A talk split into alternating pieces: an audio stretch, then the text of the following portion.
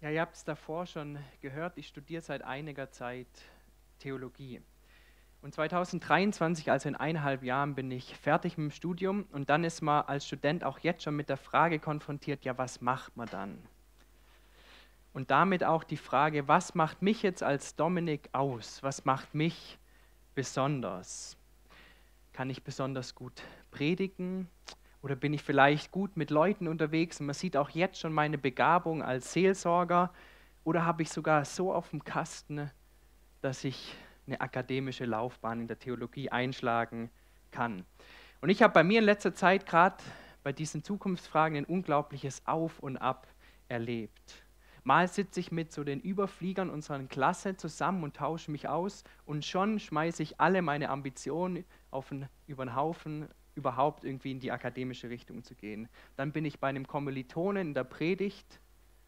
Ich höre, wie gut er predigen kann. Dann erzählt er mir nachher auch noch, wie gut es in seiner Jugendarbeit läuft. Und ich denke, wird aus mir jemals ein Pastor? Klappt es? Und ich habe wirklich mit Erschrecken festgestellt, wie das so ein Hoch und Runter der Emotionen bei mir war.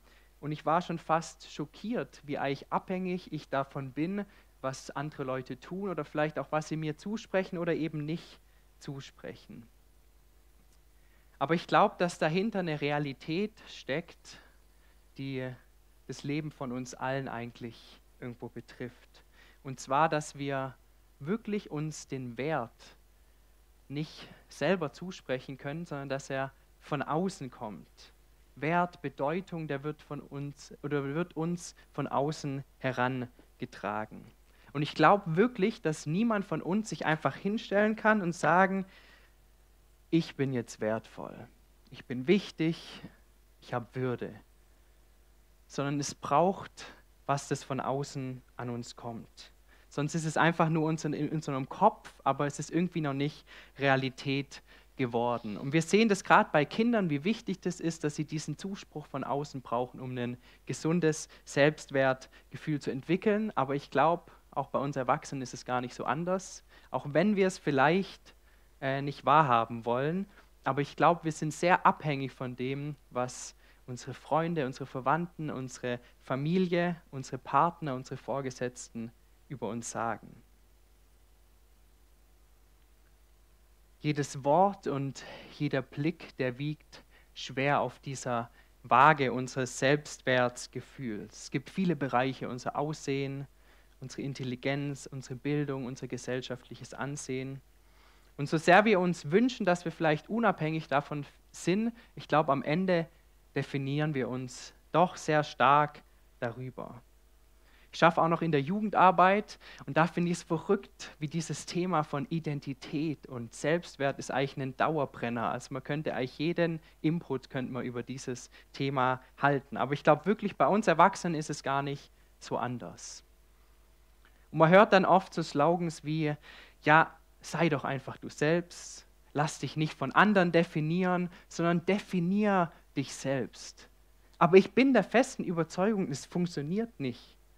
Es ist schlichtweg unmöglich, einfach Dinge über sich zu glauben, wenn die nicht irgendwie bestätigt werden von unserem Umfeld. Sie müssen sich messen an dem Urteil von anderen Menschen um uns herum. Und wir wollen heute Morgen uns vor allem drei Verse in der Bibel anschauen, die gerade auch in dieses Thema von Wert und Selbstwert reinsprechen. Und ich glaube, die geben ein viel grundlegenderes und eine viel tiefsinnigere Antwort auf diese Suche nach Wert. Und wir hören dazu auf Gottes Wort aus 1. Mose, die Verse 26 bis 28.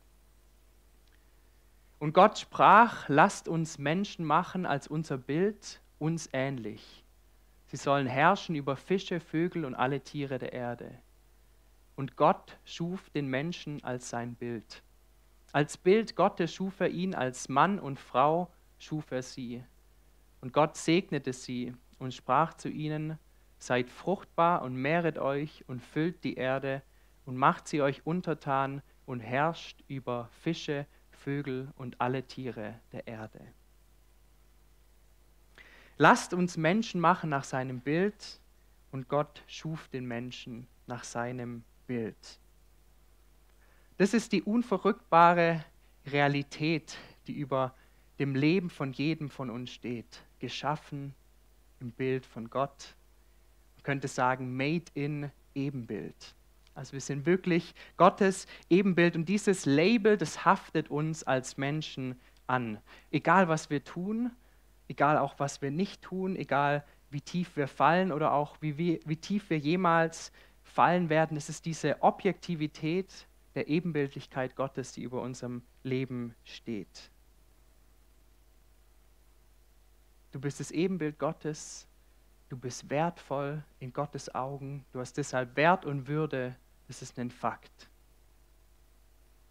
Und wir haben das nicht einfach, weil wir so toll sind, weil wir so schlau sind, weil wir bestimmte Fähigkeiten haben, weil wir so individuell sind. Nein, es gibt einen viel grundlegenderen Grund, nämlich weil wir einfach Menschen sind. Weil wir Menschen sind und als Menschen geschaffen im Bild von Gott. Du bist das, was Gott am ähnlichsten ist in der ganzen Schöpfung. Wir haben es davor gesungen, wir können in die ganze Schöpfung schauen, um Gott zu bestaunen. Aber wir als Menschen, du bist das, was Gott am ähnlichsten ist. Man könnte jetzt lange darüber diskutieren, worin genau diese Ähnlichkeit besteht. Vielleicht ist es unser Verstand, unsere Moral, unsere Beziehungsfähigkeit. Man könnte wirklich bestimmt so eine ganze Liste machen, aber das Interessante gerade an den Versen ist, dass es uns gar nicht gesagt wird, was es speziell ist. Und ich glaube, es hat auch einen guten Grund, nämlich ich glaube, es gibt gar nicht die eine Sache, die uns zu Gottes Ebenbildern macht, sondern es ist ganz viel. Es ist eine ganz allgemeine Ähnlichkeit, also was viel Größeres als nur eine Sache. Und ich glaube wirklich, dass wir, wenn wir versuchen würden, die Gott-Ebenbildlichkeit auf eine Sache zu reduzieren, dass wir was verpassen würden. Das ist so, wie wenn wir die Schweizer auf ihre Schokolade und den Käse reduzieren würden. Nein, die Schweiz ist viel mehr. Die Schweiz ist viel größer. Und wirklich so ist es auch bei unserer Gottes-Ebenbildlichkeit. Wir können das nicht auf eine Sache reduzieren, was es vielleicht ein bisschen weniger greifbar macht, aber viel größer. Es ist eine riesige Spannbreite. Und die Bibel gibt uns ein ganz eindrückliches Bild dafür, wie allgemein diese Ebenbildlichkeit ist. Und zwar an der Stelle, die man vielleicht ganz schnell mal überliest, und zwar bei einem Stammbaum, dem Stammbaum von Adam.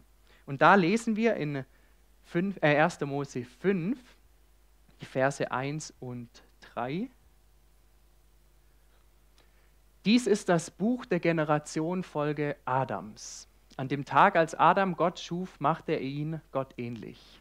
Soweit eine Wiederholung vom Schöpfungsbericht. Und dann Vers 3. Und Adam lebte 130 Jahre und zeugte einen Sohn, ihm ähnlich, nach seinem Bild, und gab ihm den Namen Seth.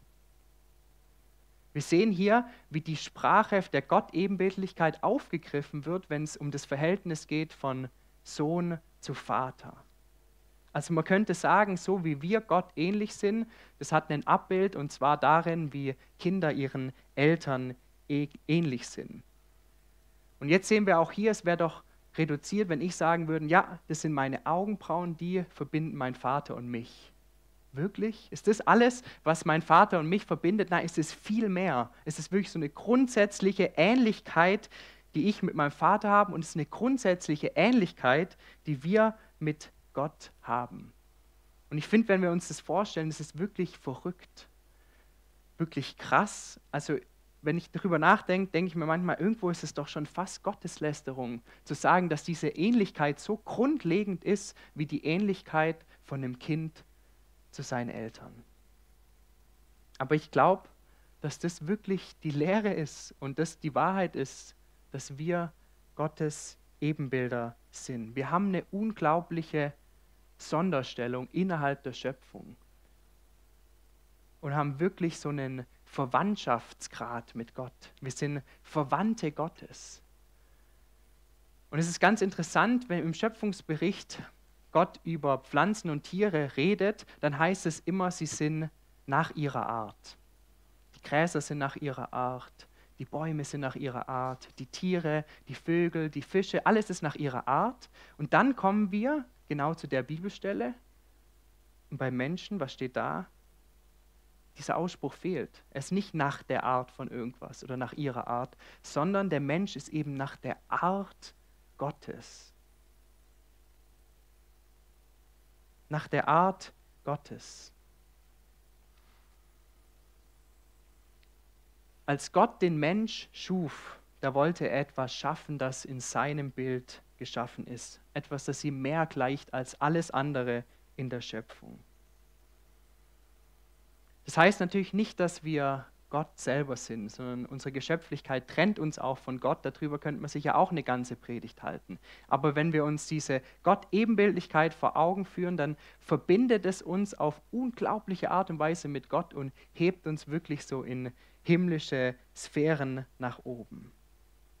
Und ich glaube, das ist wirklich was Unglaubliches. Und das ist mein erster Punkt, dass diese Gott-Ebenbildlichkeit, das ist nicht eine spezifische Sache, sondern so eine ganz allgemeine Ebenbildlichkeit mit Gott. Und wir können mit ihm in Beziehung treten. Und das ist ein unverrückbarer Wert, der über unserem Leben steht, dass wir in Gottes Ebenbildlichkeit geschaffen sind. Und deshalb bist du wertvoll. Deswegen ist jeder von uns wertvoll. Nicht wegen unseren Fähigkeiten, nicht wegen unseren Eigenschaften, nicht wegen dem, was uns ausmacht, sondern einfach darum, weil wir Menschen sind und als Menschen Ebenbilder Gottes. Und ich glaube, das darf auch ich mir zusprechen, wenn ich mir Gedanken darüber mache, was mich ausmacht. Dass ich einfach diese grundlegende Realität, ich bin Mensch, ich bin Ebenbild und allein deswegen habe ich Würde und Ansehen vor Gott. Und diese Gott-Ebenbildlichkeit, das ist wirklich eine steile These. Und die hat sicherlich damals provoziert und sie provoziert auch heute. Und wir dürfen uns wirklich bewusst sein, dass wenn wir ja, das glauben, dass wir eine Ansicht haben, die konträr ist zu vielen Kulturen und ich glaube vor allem auch zu unserer Kultur, die mittlerweile ja sehr säkular und vielleicht auch in christlich ist. Ich kann mich noch gut an den Werbefilm erinnern, den ich vor ein paar Jahren angeschaut habe von der Tierschutzorganisation Organisation PETA. Und es war ein langes, gutes Video über schlimme Zustände bei Tieren, aber dann am Ende kam ein Slogan, wurde eingeblendet, und zwar We are all animals. Wir sind alle Tiere. Und ich möchte nicht ihre Arbeit diskreditieren, aber ich glaube, die Weltanschauung, die dahinter steckt, die stelle ich doch in Frage. Sind wir Menschen wirklich nur Tiere? Ich glaube, wenn wir uns die Botschaft von, Herz, äh, von der Bibel zu Herzen nehmen, dann merken wir, wir sind nicht nur Tiere. Wir haben eine Sonderstellung in der Schöpfung. Aber gerade wenn man diese Sonderstellung des Menschen in Frage stellt, dann kommen wir zu ganz großen Problemen. Und ich habe ein interessantes Zitat von jemandem gefunden, vom ähm, Chesterton, einem ähm, christlichen Schriftsteller, der schon vor über 100 Jahren gelebt hat und der hat diese Gespaltenheit unserer Gesellschaft dargestellt, wo wir einerseits die Gott-Ebenbildlichkeit in Frage stellen, aber gleichzeitig doch irgendwie dem Menschen Wert zusprechen möchten. Und der schreibt Folgendes über den säkularen Mensch. Er sagt, als Politiker wird er schreien, dass der Krieg eine Verschwendung von Leben ist. Und dann als Philosoph dass alles Leben eine Verschwendung von Zeit ist. Er geht zuerst zu einer politischen Versammlung, wo er sich darüber beklagt, dass Menschen behandelt werden, als wären sie Tiere. Dann nimmt er Hut und Schirm und geht zu einer wissenschaftlichen Versammlung, wo er beweist, dass sie praktisch Tiere sind.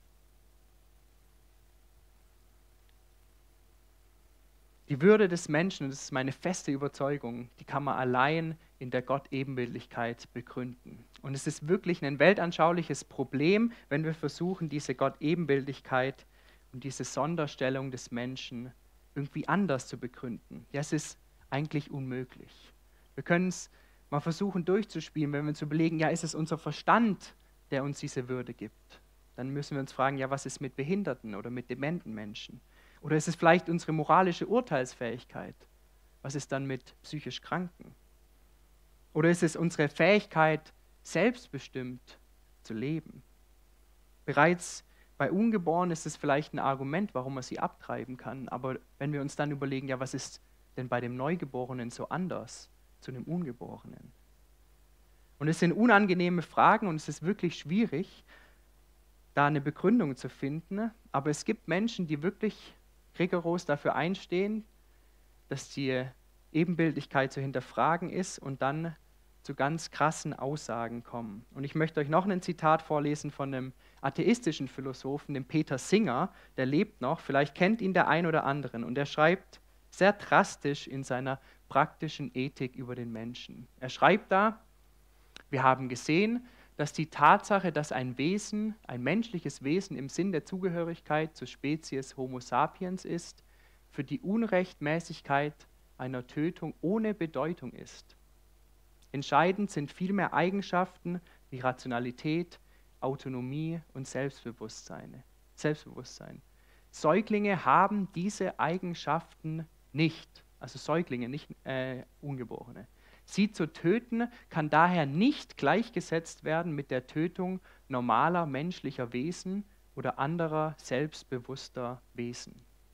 An anderer Stelle schreibt er, so scheint es, dass etwa die Tötung eines Schimpansen schlimmer ist als die Tötung eines menschlichen Wesens, welches aufgrund einer angeborenen geistigen Behinderung keine Person ist und nie sein kann.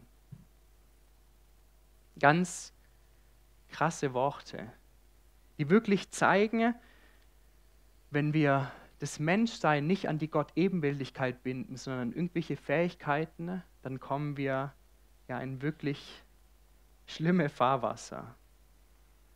Und so können wir uns heute Morgen fragen, ja, an was binden wir unseren persönlichen Wert? Es hat einen gesellschaftlichen Einfluss, aber am Ende kommt es auch auf uns drauf an. Was, woran machen wir unseren Wert fest? Sind es unsere Fähigkeiten? Sind es unsere Kompetenzen? Das, was andere zu uns sagen? Sind es unsere Charakterzüge? Oder ist es schlichtweg diese Realität, die über unserem Leben steht, dass wir im Bild von Gott geschaffen sind. Jeder Mensch hat diesen unumstößlichen und objektiven Wert. Eine Bedeutung, die indiskutabel ist. Man kann sich nicht erarbeiten oder man kann sie sich nicht verdienen, sondern es ist Gottes Zuspruch. Du bist in meinem Ebenbild geschaffen.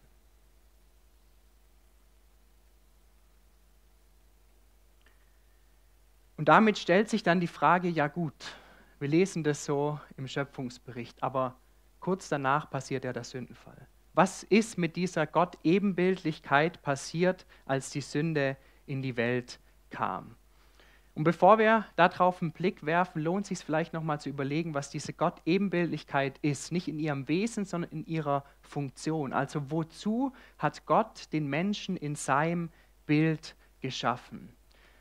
Und ich möchte zwei Punkte da auf zwei Punkte hinweisen, und zwar in Anlehnung an so die Lichtmetaphorik, die die Bibel überhaupt hat. Von Gott heißt es, dass er Licht ist. Also Jesus sagt es von sich selber, ich bin das Licht der Welt. Und auch, aber schon im Alten Testament sehen wir, dass Gott und Licht sehr eng verbunden sind. Eigentlich immer, wenn Gott auftaucht, umgibt ihn so einen Lichtglanz. Man kann ihn nicht sehen, aber man sieht eben dieses Licht. Also Gott ist auf gewisse Art, Art und Weise Licht. Und dann lesen wir im Schöpfungsbericht, dass Gott Sonne, Mond und Sterne macht als Lichtkörper am Himmel. Also man könnte sagen, die Sterne und die Sonne, der Mond am Himmel, die reflektieren was von Gott am Himmel und repräsentieren ihn am Himmel. Und dann am sechsten Schöpfungstag lesen wir von den Menschen, die nicht das Himmelszelt beherrschen, sondern die auf der Erde herrschen sollen. Man könnte wirklich sagen, dass wir als Menschen gewissermaßen die von Gott eingesetzten Lichtkörper sind auf der Erde. Wirklich als Parallele zu dem, was die Sterne am Himmel sind. Und ich glaube wirklich, dass es nicht von ungefähr kommt, sondern wir als Menschen, wir dürfen wirklich so Lichtkörper auf der Erde sein. Wir dürfen Gott reflektieren. Deswegen habe ich hier eine Glühbirne. Also wir dürfen wirklich leuchten und wir sollen Gott reflektieren als seine Ebenbilder.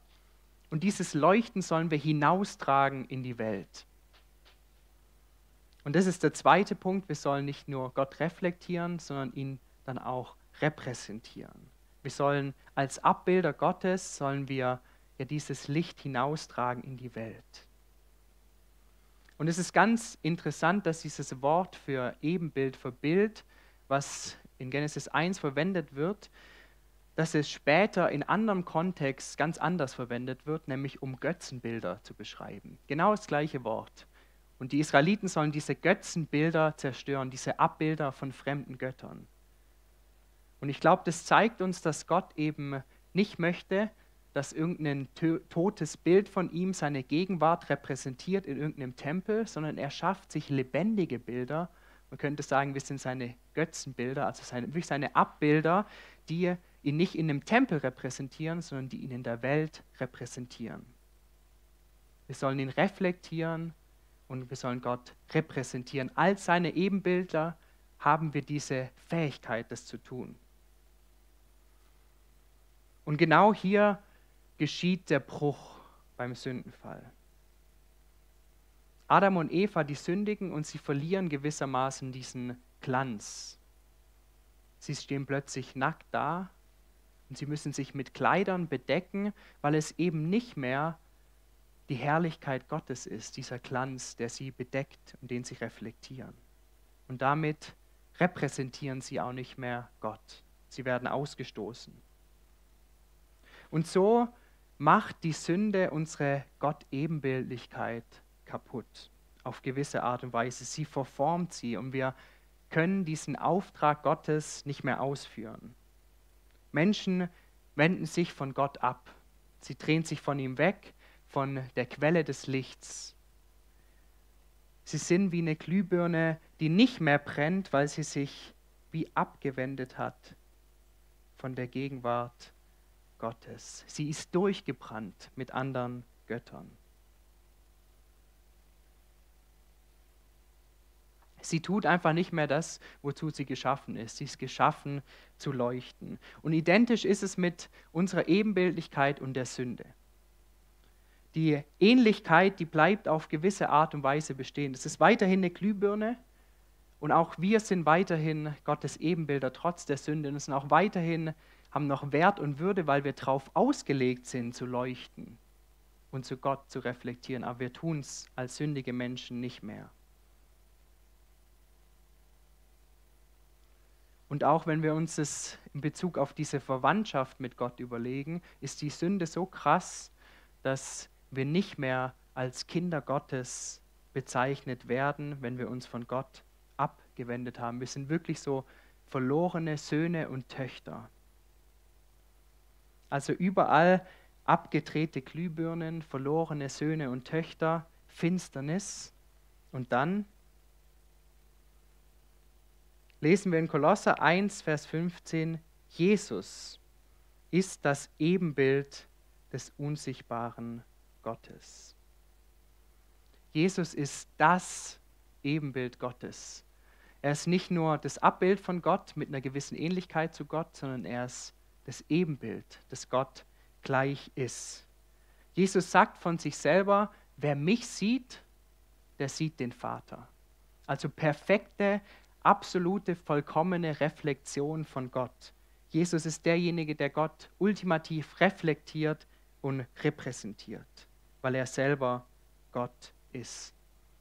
Und jetzt wird Jesus nicht nur einfach zu unserem Vorbild, was es heißt, wieder leuchten zu können, sondern er ist auch derjenige, der den Weg frei macht, dass wir wieder leuchten können.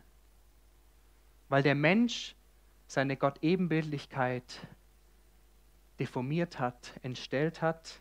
Deswegen wird Gott Mensch und er nimmt Menschen Ebenbildlichkeit an. Also es wird verdreht. Und nicht nur das, er nimmt auch dieses Schandbild von einer abgedrehten Glühbirne, von einem sündigen Menschen auf sich. Er wird arm, er wird obdachlos, er lässt sich ungerecht behandeln und er stirbt am Kreuz.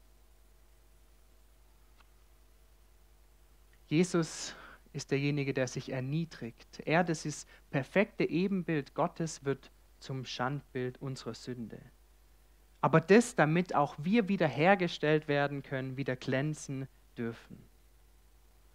Ist jemand in Jesus, so ist er eine neue Kreatur. Das Alte ist vergangen, siehe, Neues ist geworden. So schreibt es Paulus im Korintherbrief. Jesus reinigt uns gewissermaßen, sodass wir wieder anfangen zu glänzen. Er umkleidet uns mit weißen Gewändern, sodass wir wieder seine Repräsentanten in der Welt sein dürfen. Er gestaltet uns neu und er bewirkt eine Umkehr.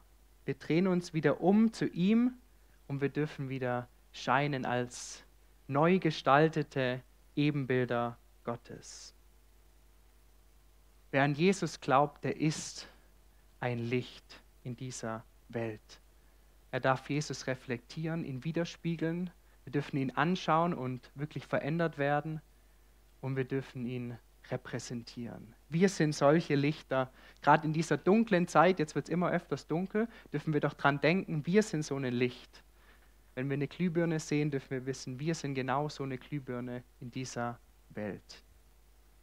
Und ich möchte zum Abschluss aus dem Korintherbrief einen Vers vorlesen, Kapitel 3, Vers 18. Da sagt Paulus, wir aber stehen mit unverhülltem Gesicht vor Gott und spiegeln seine Herrlichkeit wider. Der Herr verändert uns durch seinen Geist, damit wir ihm immer ähnlicher werden und immer mehr Anteil an seiner Herrlichkeit bekommen. Wo schauen wir hin? Angelehnt an den Vers heißt es so schön, im Anschauen seines Bildes werden wir verwandelt zu seinem Bild. Wo schaust du hin für Wert und Bedeutung? Schauen wir auf Gott und seine Ebenbildlichkeit oder woanders hin? Und wo schauen wir auch hin, um neue Kraft zu bekommen, um wieder so schön zu leuchten? Und da ist diese Zusprache vom, Zuspruch von Paulus so essentiell. Im Anschauen von Jesus und dem, was er für uns getan hat, bekommen wir neue Kraft, um wieder zu leuchten und zu glänzen, Gott zu reflektieren und ihn zu repräsentieren. Wir wollen jetzt eine kurze Zeit der Stille haben und gehen dann über wieder in Lobpreis.